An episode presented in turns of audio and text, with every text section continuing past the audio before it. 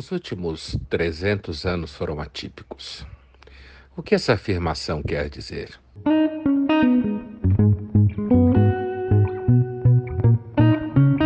Antes de tudo, ela quer dizer que a gente devia tomar cuidado quando nós fazemos afirmações, tomando, por exemplo, que o estado das coisas como elas estão hoje seria um fato óbvio.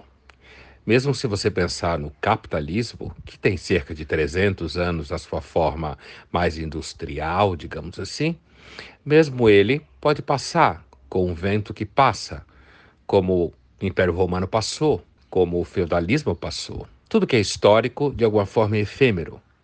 Mas lembrar que os últimos 300 anos foram atípicos deveria nos colocar um pouco uh, diante de uma situação que é não crer que existe um processo hegeliano natural em curso e que a humanidade segue avançando em direção a, digamos, situações cada vez mais integradas. Isso é para iniciantes hoje em dia. Mas o hegelianismo, digamos, latente em curso permanece. Tentemos organizar um pouco alguns detalhes. Os últimos 300 anos foram marcados por uma certa dialética sem integração final entre grupos, filósofos e pessoas e políticos que de alguma forma abraçaram o processo modernizador. Abraçaram a partir do seguinte ponto de vista: a modernização ela gera conflitos, contradições, mas é possível acreditar numa possibilidade de acordo a partir dessas contradições. É uma versão um pouco mais sofisticada de uma máxima que palestrantes do mundo corporativo por aí falam muitas vezes um estado enorme, enorme de orgasmo que é a destruição criadora. Esses caras que abraçaram a ideia de que a modernização iria destruir o mundo, mas criaria um mundo melhor, eram movidos por algumas ideias.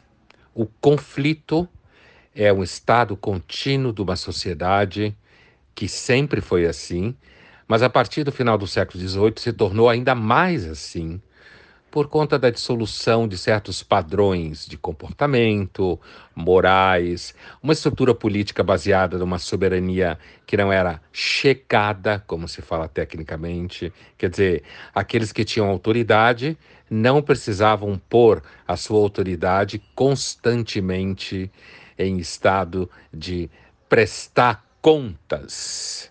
O que se chama tecnicamente por aí de accountability, prestar contas do que faz aqueles que são sujeitos à sua soberania.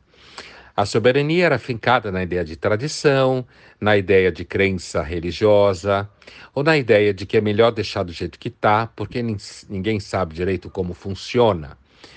Portanto, esses jovens, intelectuais, políticos, e às vezes não tão jovens a partir do final do século XVIII, perceberam que a Europa, a América do Norte, que são os lugares normalmente que todo mundo presta atenção, estava em movimento e se colocaram a acreditar que esses conflitos que estavam sendo gerados mais tarde, chamados de conflitos de classe, e essa situação de rupturas, outro termo que o mundo corporativo tem orgasmo, coisas disruptivas, modo de vida urbanizado cada vez mais, destruição do campo.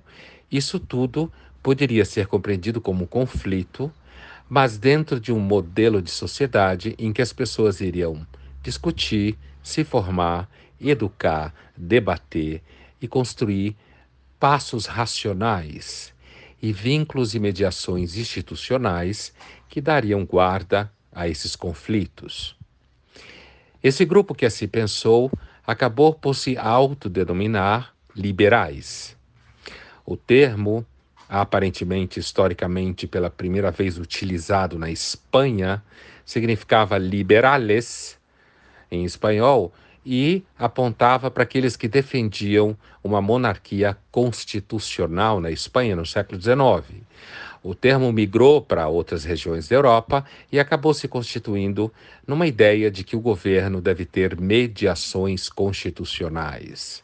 Essa ideia que normalmente se hoje se chama, a partir da influência americana, de freios e contrapesos da democracia liberal.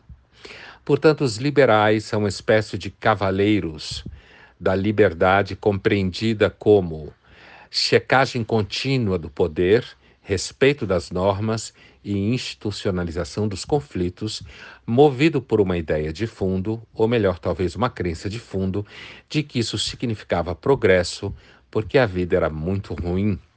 Quase sempre o foi. Do outro lado da margem, um outro grupo que acabou sendo denominado conservadores por influência francesa do termo que apareceu num digamos, um periódico que se autodenominou Les Conservateurs, também no começo do século XIX, e nesse, é, nessa revista, que, por exemplo, o autor conservador romântico muito conhecido na França, chamado Chateaubriand, escrevia, a, a ideia dos conservadores, vista do ponto de vista que eu acabei de aqui descrever, os liberais, seria aqueles que botavam as barbas de molho, e se questionavam se os movimentos não estavam indo rápidos demais.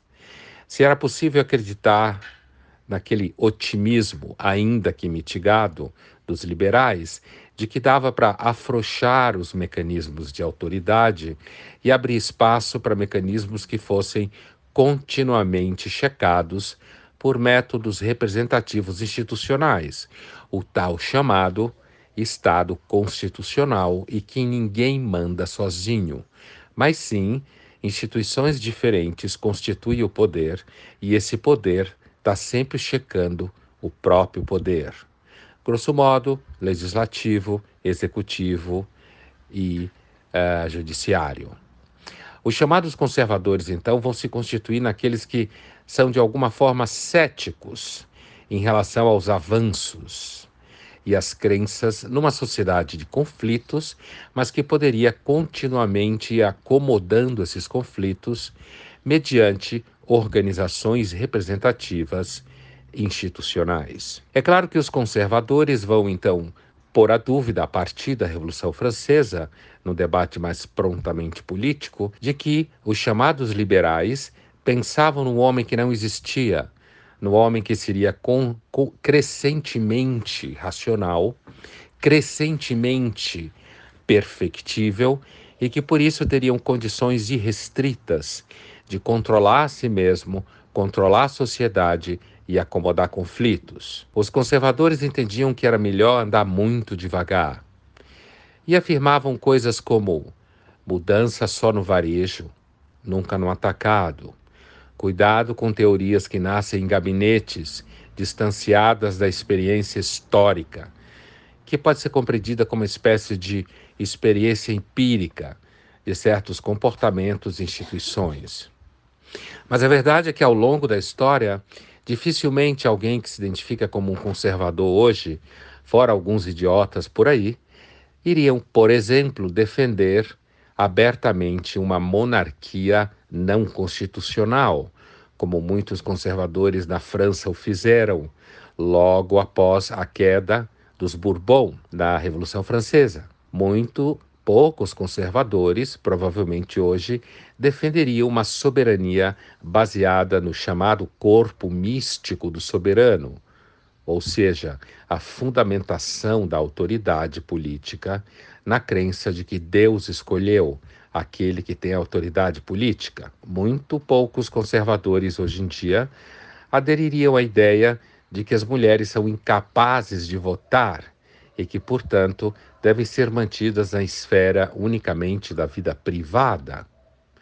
Então, os conservadores, ao longo desses últimos 300 anos, o que eles têm feito sistematicamente é tentar, de alguma forma, manter a situação dos avanços liberais da modernidade numa condição de lentidão, tentando, ao mesmo tempo que muda de pautas que são indefensáveis a partir de agora, escolher algumas pautas que seriam defensáveis.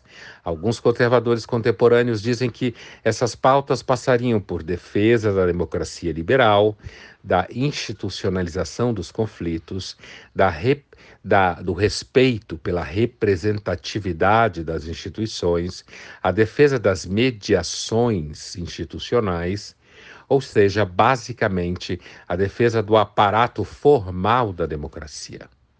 Outra coisa que os conservadores de hoje defenderiam é a ideia de que você não pode ter um respeito à pessoa se não existir alguma forma de propriedade privada.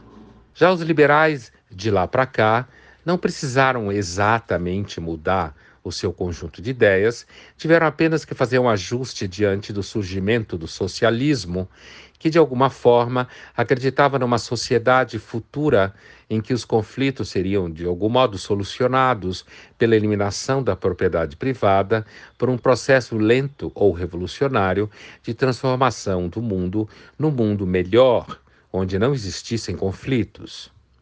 Do ponto de vista liberal, o liberal vê o conservador como alguém que acha que no passado havia harmonia, ainda que não plena felicidade, e que essa harmonia foi destruída pelo processo modernizador.